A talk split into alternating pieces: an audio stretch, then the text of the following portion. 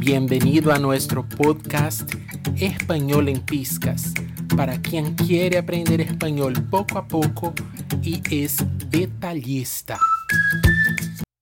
Hola, hoy vamos a hablar de la clasificación general de las palabras por la ubicación de la fuerza.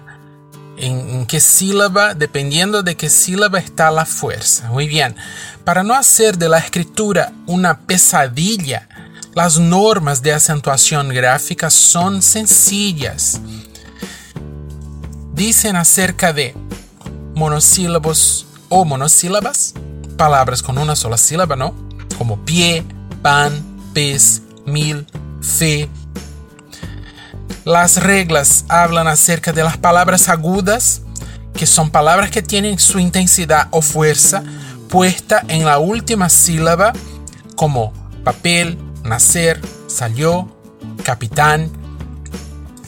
Acerca de las palabras llanas o graves.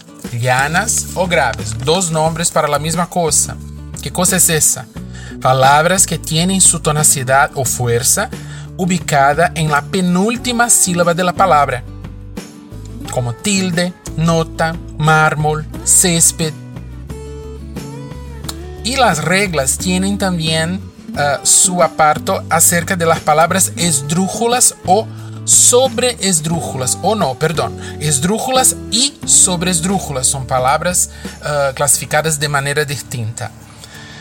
Vocablos que llevan la fuerza o intensidad en la antepenúltima y en la anterior a la antepenúltima sílaba respectivamente, como bárbaro, rápido, entrégueselo, Mira, guarda estos vocablos, porque a partir de ahora vamos a usarlos muchísimo. Agudas, llanas o graves, esdrújulas, sobre esdrújulas. Y en los próximos podcasts vamos a tratar de cada una de ellas específicamente. Hasta luego. Este fue nuestro podcast Español en Piscas. Hasta pronto